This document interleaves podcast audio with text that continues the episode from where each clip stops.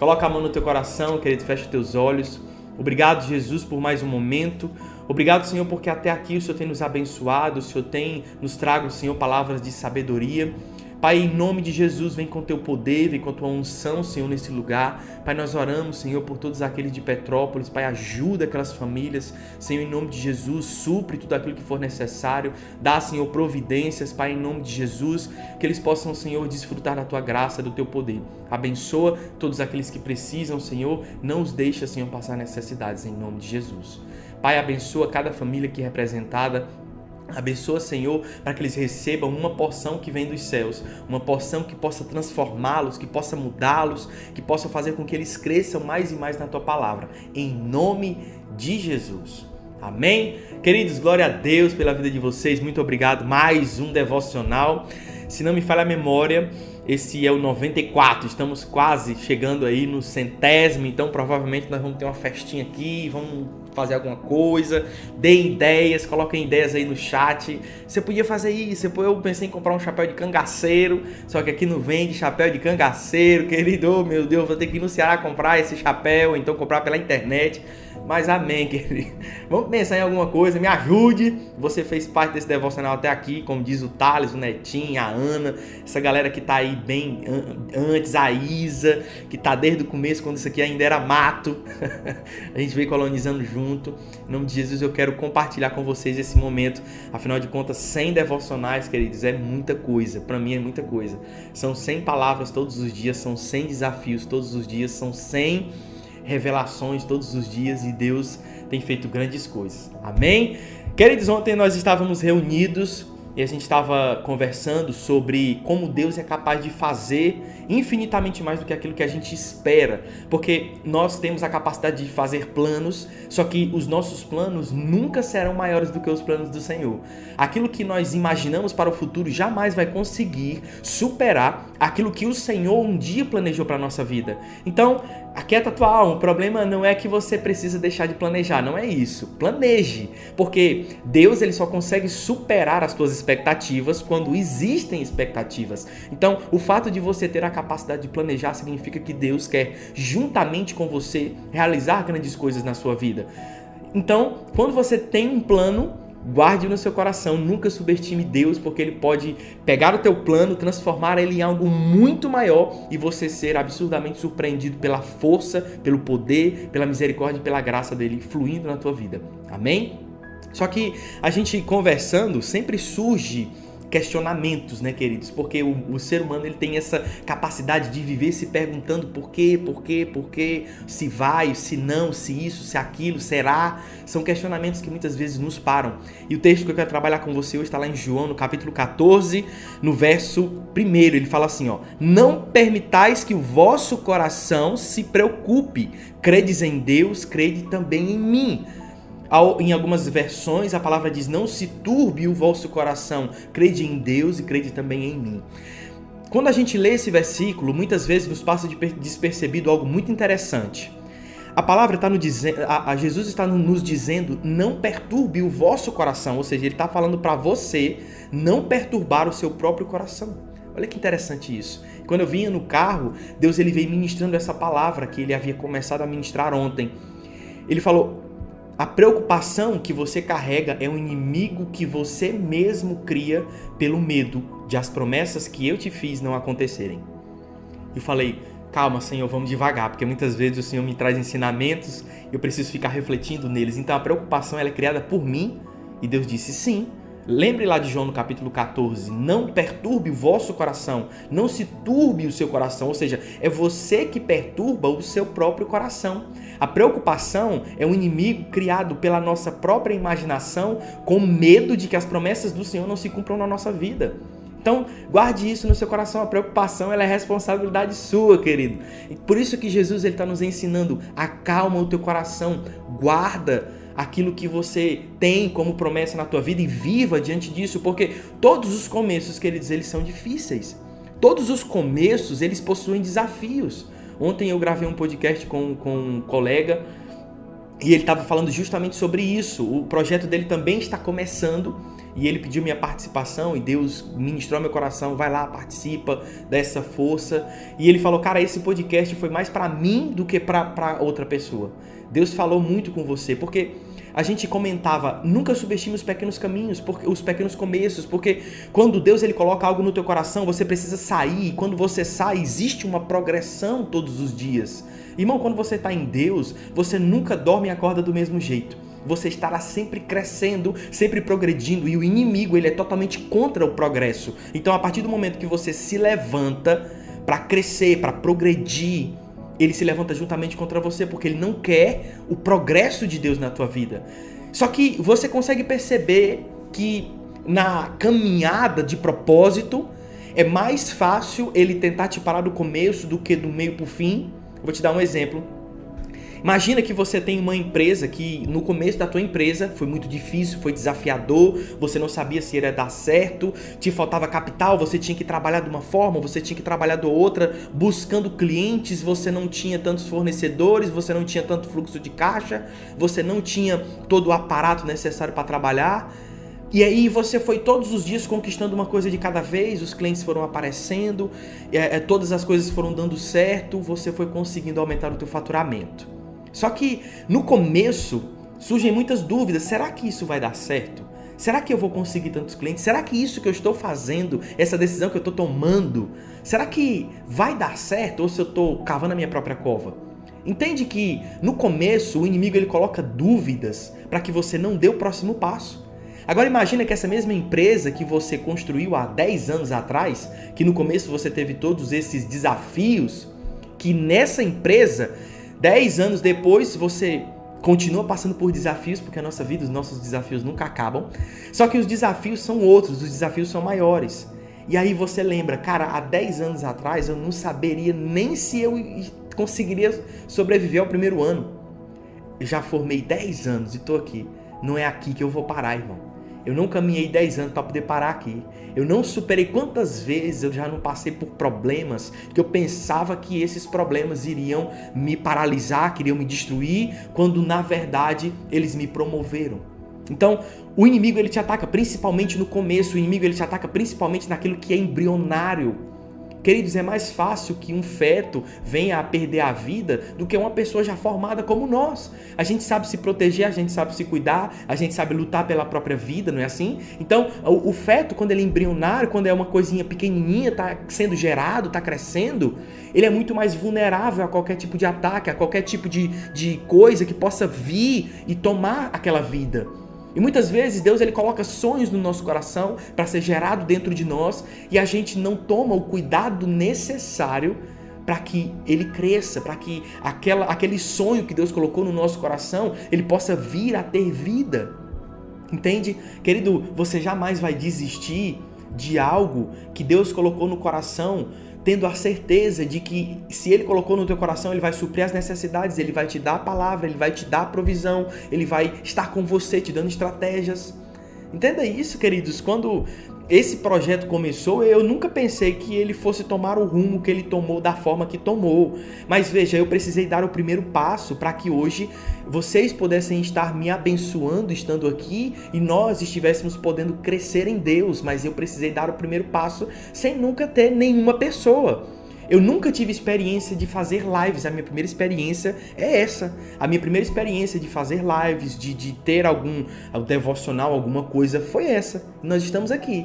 Então, querido, se lá no começo eu não estivesse acreditado, se eu não tivesse tido a, a, a, ousadia de dizer assim, Senhor, não tem ninguém, tem pouquíssimas pessoas aqui, mas eu vou começar, não sei como vai ser, é desafiador, porque, queridos, você que é ministro da palavra, você sabe que às vezes quando o teu pastor, ele fala assim, ou... Oh, Domingo agora, a palavra é sua, viu? O amigo acaba começa a se tremer todinho, começa a passar cinco dias jejuando, orando, ele entra no manto para poder trazer uma palavra.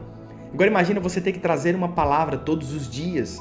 Queridos, não se trata de números, Deus já colocou isso no meu coração. Não se trata de números, se trata de pessoas, vidas sendo alcançadas. Se tivesse uma pessoa aqui no nosso devocional, apenas uma, que ele dissesse seria um motivo suficiente para estar aqui compartilhando da mesma forma, na mesma intensidade, na mesma excelência. Por quê? Porque não são números, são pessoas. Se tem 250 pessoas aqui, queridos, 300 pessoas, são pessoas, são vidas. Então, muitas vezes a gente olha para as redes sociais e vê apenas números, mas aqueles números não conseguem mensurar o que está por detrás dos números. São pessoas com histórias, são pessoas com desafios, são pessoas que precisam enfrentar todos os dias gigantes para poder alcançar o propósito que Deus tem para a vida delas. E agora, a minha responsabilidade é sempre buscar do Senhor todos os dias uma palavra de Senhor, eu não consigo.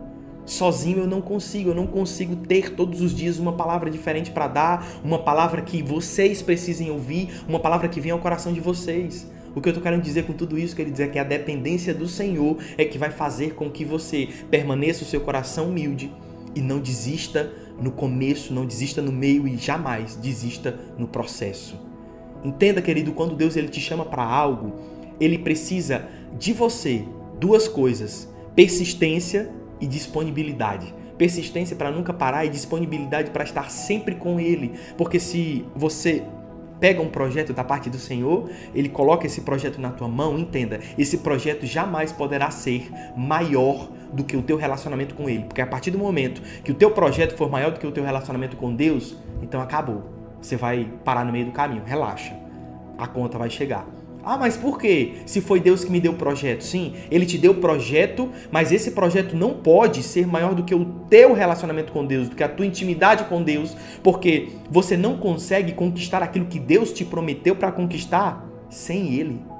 Entende? Você não consegue atingir o objetivo final, você não consegue chegar na linha de chegada, queridos, na correr a carreira que ele te prometeu, correr a carreira que ele te chamou para correr sem ele. Não tem como a gente querer as bênçãos do Senhor sem o abençoador. A palavra fala: em Jesus nós temos toda sorte de bênçãos nas regiões celestiais. Em Jesus. Então, tudo aquilo que você pedir para Deus, irmão, vai vir ali aquela a bênção casada, né? Tem a venda casada, tem a bênção casada. Você pede a bênção, Jesus tem que dar. Se Jesus não tiver, irmão, não tem como nós sermos abençoados. Por quê? Porque a nossa maior bênção foi Ele. E nele residem todas as bênçãos. O interessante de tudo isso eu vou dar um exemplo que inclusive foi um assunto que nós estávamos conversando, conversando ontem entre amigos.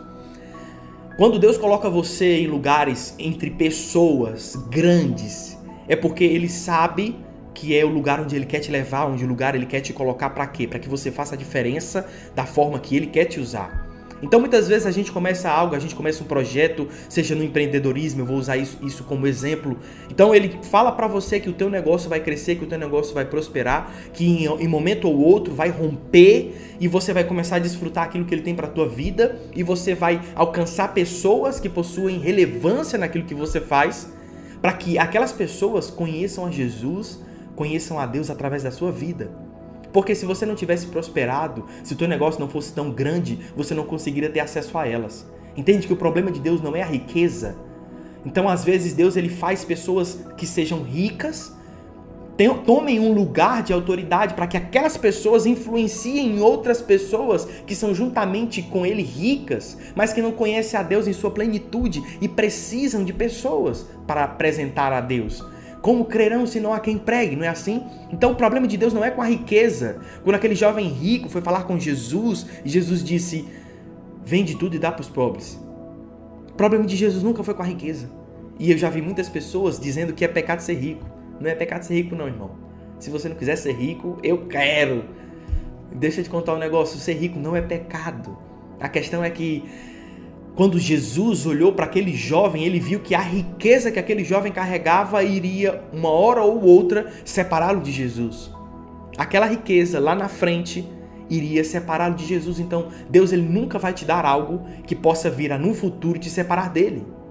Então, quando Deus ele te chama para algo, quando Deus ele te coloca num momento para que você prospere no seu negócio, para que você cresça naquilo que você faz, ele não tem problema nenhum em te abençoar. O nosso Deus é o Deus do ouro e da prata. Lá a, a gente pisa no céu aquilo que a gente luta para ter. A gente pisa em ouro no céu. E aqui a gente luta para ter uma barra de ouro. Eu nunca nem vi uma. Entende, querido? O problema de Deus não são as riquezas. O problema de Deus é se aquilo que Ele vai te dar vai te separar dele ou não. Por isso que a palavra fala: não se turbe o vosso coração. Porque quando a gente perturba o nosso próprio coração nas preocupações diárias é porque a gente não está focado com Deus, crendo nas promessas de Deus e não, nós não estamos desfrutando da paz que excede todo entendimento. Jesus ele nos diz: Eu, eu dou paz para vocês, não como o mundo dá. Por quê? Porque o mundo ele se desespera, ele age de acordo com aquilo que está acontecendo na realidade.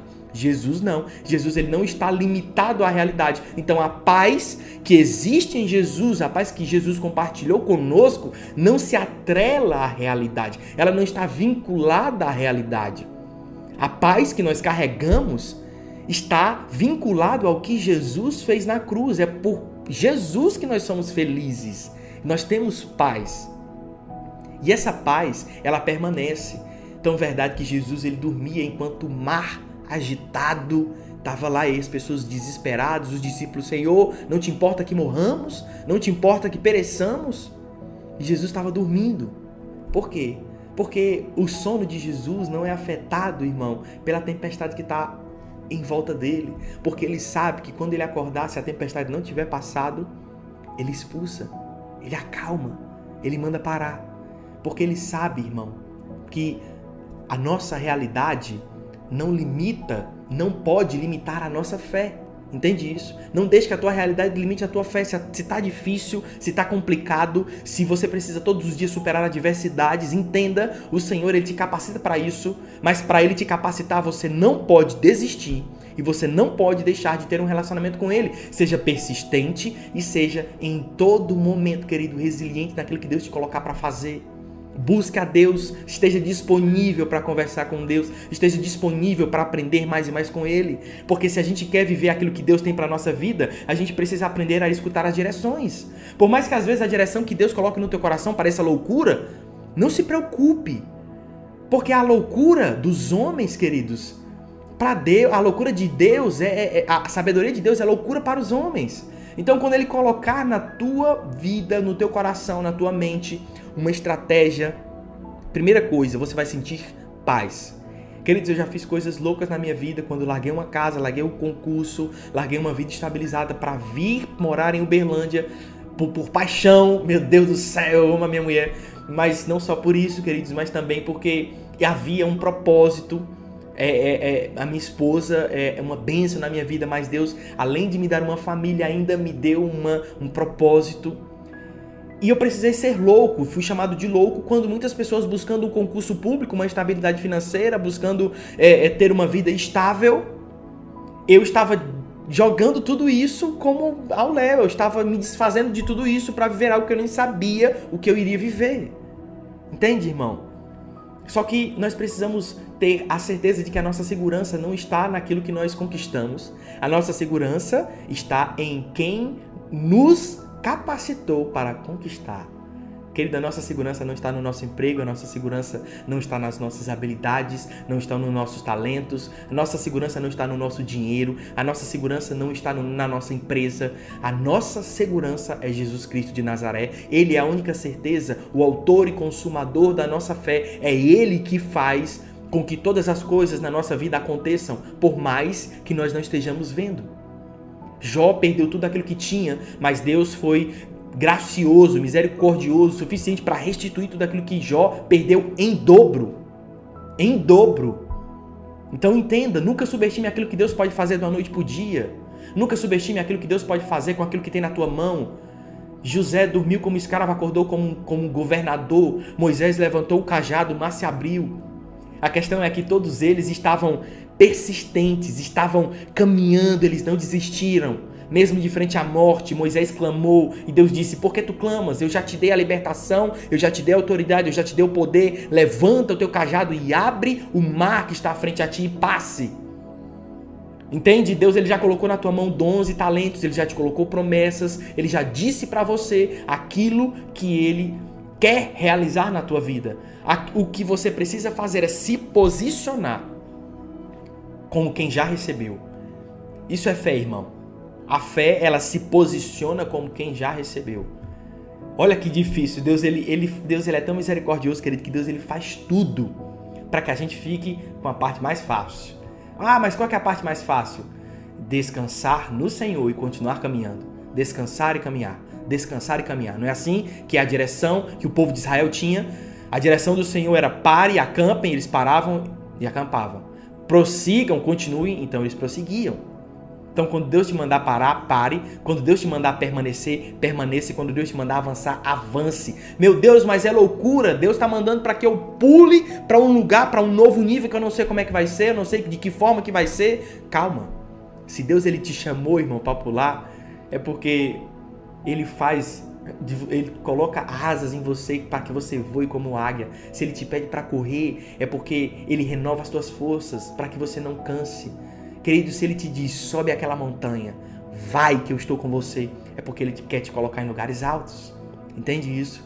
Não é nós, é Deus através de nós. Mas a partir do momento que nós preocupamos o nosso coração, que nós paramos e pensamos em tudo aquilo que pode dar errado, nós estamos perdendo tempo e energia ao invés de pensar em tudo aquilo que Deus prometeu para nós, em tudo aquilo que pode dar certo. Queridos, Jesus ele olhava para nós, ele não via meros pecadores, ele via aquilo que nós poderíamos nos tornar depois que fôssemos transformados por ele. É assim que um artista vê uma obra de arte.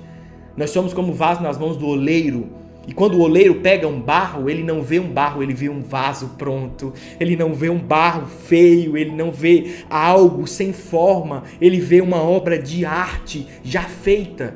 Então, não olhe para você e veja quem você é hoje, veja quem Deus vê que diz que você é.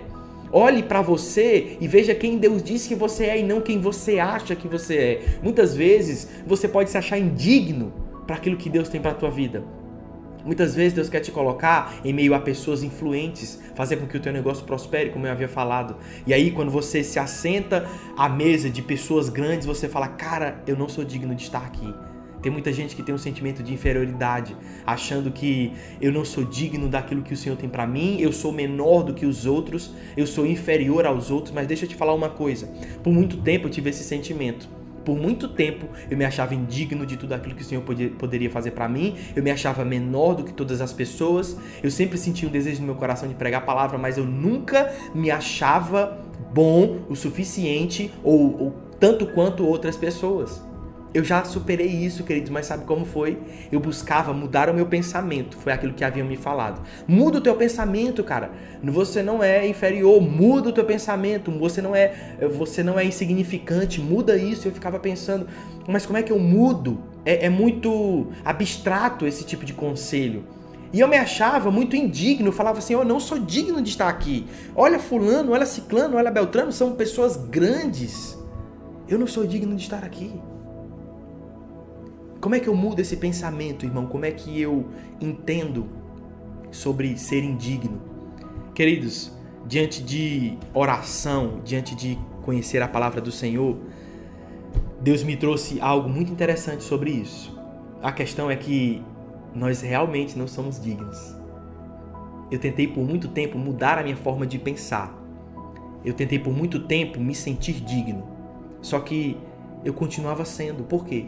Porque nós somos indignos de todas as coisas do Senhor. Nós. Mas deixa eu te contar uma coisa, essa é só metade da história. Eu vou te contar a outra metade. Nós somos indignos, mas Jesus é digno.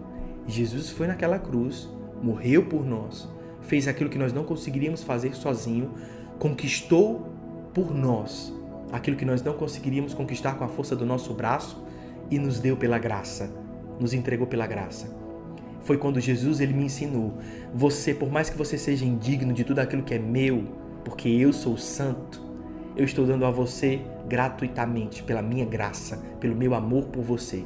Então, o fato de você ser indigno é realidade. Só que você precisa aceitar aquilo que eu estou te dando. Então, eu sou indigno, Senhor, de tudo aquilo que o Senhor tem para minha vida, mas eu quero porque a partir do momento que eu não aceito, que eu não recebo, que eu fico na minha autocomiseração, da minha indignidade, eu deixo de desfrutar daquilo que o Senhor morreu para me dar. Então eu orei ao Senhor e disse: Senhor, Obrigado por esse por essa revelação, que por mais que eu me sinta indigno, eu recebo todas as tuas bênçãos. Eu quero tudo aquilo que o Senhor tem para mim. Eu quero tudo aquilo que o Senhor conquistou naquela cruz. Eu quero a minha cura, eu quero a minha prosperidade, eu quero a minha paz, eu quero viver o meu propósito porque o Senhor morreu para me dar isso. Então, o fato de eu me sentir indigno não é o problema. O problema é eu me sentir indigno e continuar deixando de receber as bênçãos do Senhor porque eu não acho que sou merecedor. Não, irmão. Não, não seja assim. Nós somos indignos porque o Senhor ele é tão santo, ele é tão poderoso, nós não somos capazes, mas Jesus é. Então quando Deus ele olha para você, ele não vê mais você, ele não vê mais a tua indignidade, ele vê Jesus em você.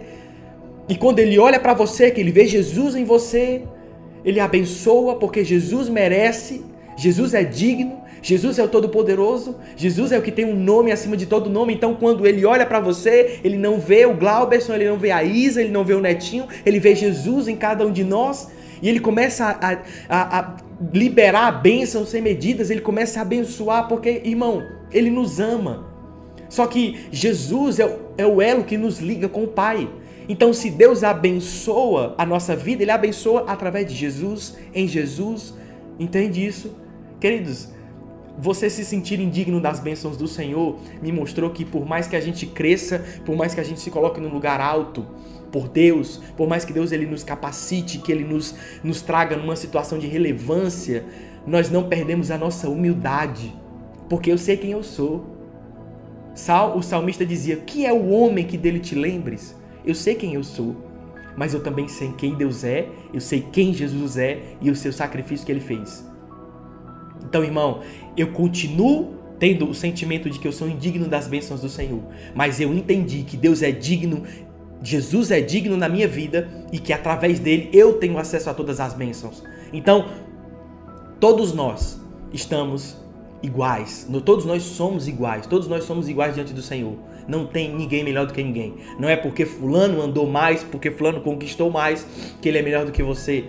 Não, não são as conquistas que separam as pessoas. Não tem digno das bênçãos do Senhor, mas receba todas elas.